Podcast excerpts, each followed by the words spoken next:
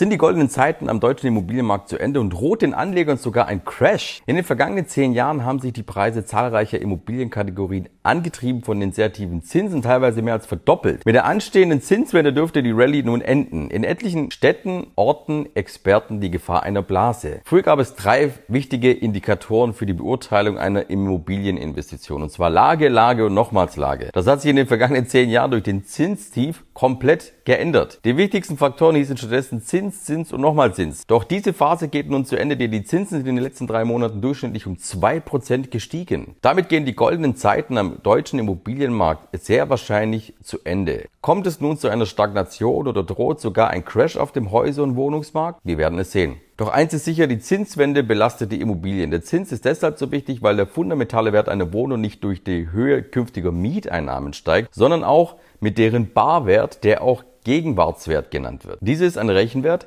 der die künftigen Erträge einer Immobilie erfassen soll. Je niedriger der Zins, so die Mechanik, desto höher der Barwert und umgekehrt. Gemessen an den Aussagen von EZB-Vertretern wird die Notenbank im Juli die erste Zinserhöhung seit elf Jahren vornehmen. Zwei weitere könnten bis Ende des Jahres folgen. Die mit der geldpolitischen Wende einhergehenden Zinssteigerungen werden den Markt für Immobilien stark beeinflussen. Zumindest ein Ende der Bonanza wäre so absehbar. Die Lage am Immobilienmarkt ist auch deshalb so brisant, weil es in den letzten zwölf Jahren einen richtigen Boom gegeben hat. Der deutsche Hauspreisindex hat sich in diesem Zeitraum auf 160 Punkte beinahe verdoppelt.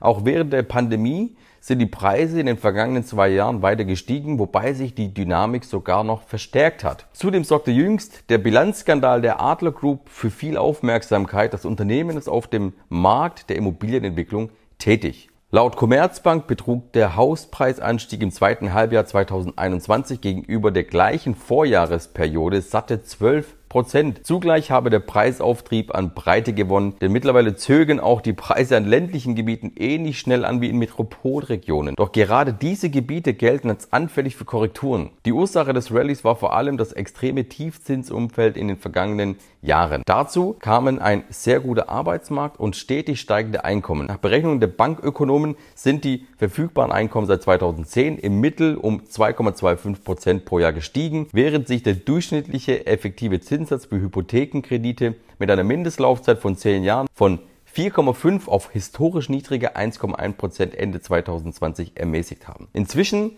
liegt er wieder bei 3 Prozent. Das ist insofern wesentlich, als schon ein geringer Zinsanstieg die monatliche Belastung eines Käufer um mehrere hundert Euro erhöhen kann. Heißt, weniger Menschen können sich eine Immobilie leisten. Blasenindex sendet Warnsignale. Die sinkenden Hypothekenzinsen hätten den Anstieg der Häuserpreise lange Zeit ausgeglichen und zeitweise sogar überkompensiert. Heißt es so, dass Häuser über weite Phasen der vergangenen 15 Jahren sogar erschwinglicher geworden sind. Seit dem Jahr 2015 läuft der von der Commerzbank berechnete Erschwindigkeitsindex jedoch überwiegend seitwärts. Jüngst hat es sogar deutlich angezogen, Häuser wurden also weniger leicht finanzierbar für potenzielle Käufer. Experten gehen davon aus, dass sich dieser Trend selbst ohne steigende Zinsen fortsetzt. Viele Teilnehmer am Immobilienmarkt rechnen trotz den steigenden Zinsen noch nicht mit einer Korrektur oder gar einem Crash. Deutlich vorsichtiger ist da das Immobilien- und Beratungsinstitut Empirica, das vierteljährlich einen Blasenindex für den deutschen Immobilienmarkt berechnet. Dieser Index schwankt zwischen plus 100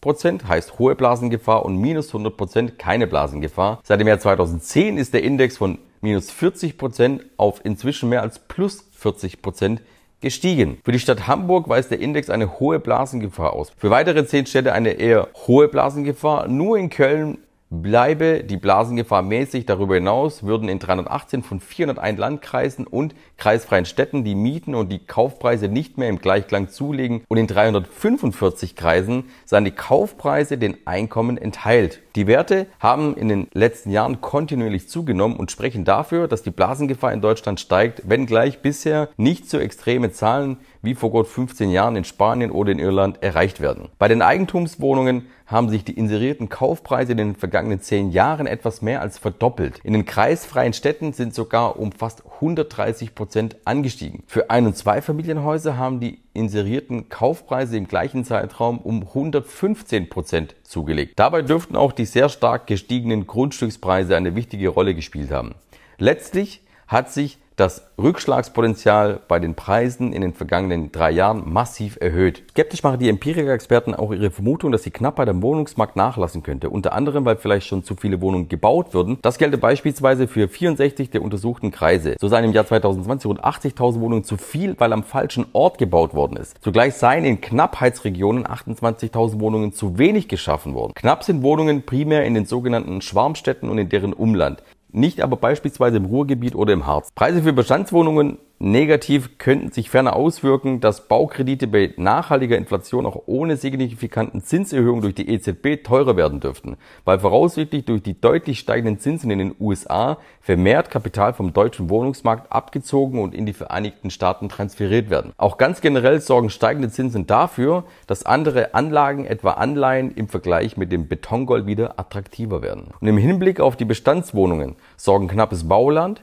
schärferes Baurecht und gekürzte Neubausubventionen zwar für steigende Preise, doch zugleich verlieren sie durch drohende Sanierungspflichten und die Erhöhung der energetischen Anforderungen an Wert. Welcher Effekt überwiegt, ist noch offen. Auch die Deutsche Bundesbank warnt immer lauter vor dem Risiko einer Immobilienblase und zwar nicht nur in Großstädten. Die Immobilienpreise in Städten hätten im Jahr 2021 zwischen 15 und 40 Prozent über dem Preis gelegen, der durch soziodemografische und wirtschaftliche Fundamentalfaktoren angezeigt gewesen wäre heißt es. Das Kaufpreis-Jahresmiete-Verhältnis haben in Wohnungen in Städten in den vergangenen Jahren um gut 30 Prozent und in den Top 7 Großstädten sogar um 40 Prozent über dem längerfristigen Mittelwert gelegen. Globale Lieferengpässe sowie steigende Personal- und Materialkosten werden die Immobilienpreise wohl in den kommenden Monaten noch weiter in die Höhe treiben. Zudem wird angesichts der hohen Inflation und der drohenden Zinsschnitte eine gewisse Kaufpanik beobachtet. Doch dies könnte das letzte Hurra vor dem Ende des Booms sein. Inzwischen gehen viele Experten davon aus, dass sich der Anstieg der Preise für Wohnungen und Häuser in Deutschland zumindest verlangsamen dürfte und es vermutlich sogar zu einer Stagnation, gar zu einer Korrektur kommt. Das Wort Crash will jedoch kaum jemand in den Mund nehmen. Das mag auch damit zusammenhängen, dass viele Stimmen im Markt von einem anhaltenden Boom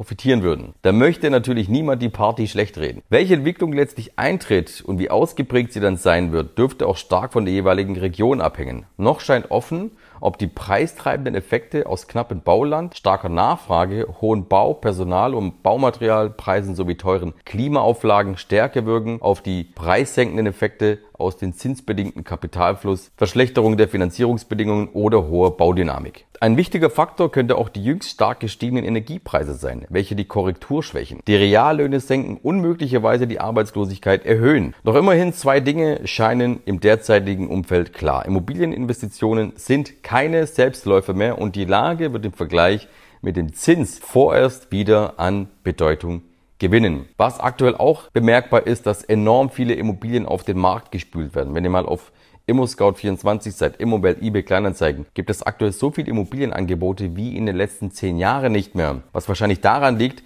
dass momentan sehr viele Eigentümer sogenannte Panikverkäufe durchführen, weil sie nicht wissen, was gerade da draußen passiert und wie sich der Markt weiterentwickeln wird. Wir werden es weiterhin beobachten, werden auch natürlich immer wieder Videos dazu machen, wenn sich was ändert. Jeden Sonntag, 20 Uhr, gibt's ein neues Video von mir. Immo Tommy würde mich freuen, wenn du mir ein Abo dalässt, die Glocke aktivierst. Bis zum nächsten Sonntag. Mach's gut. Ciao.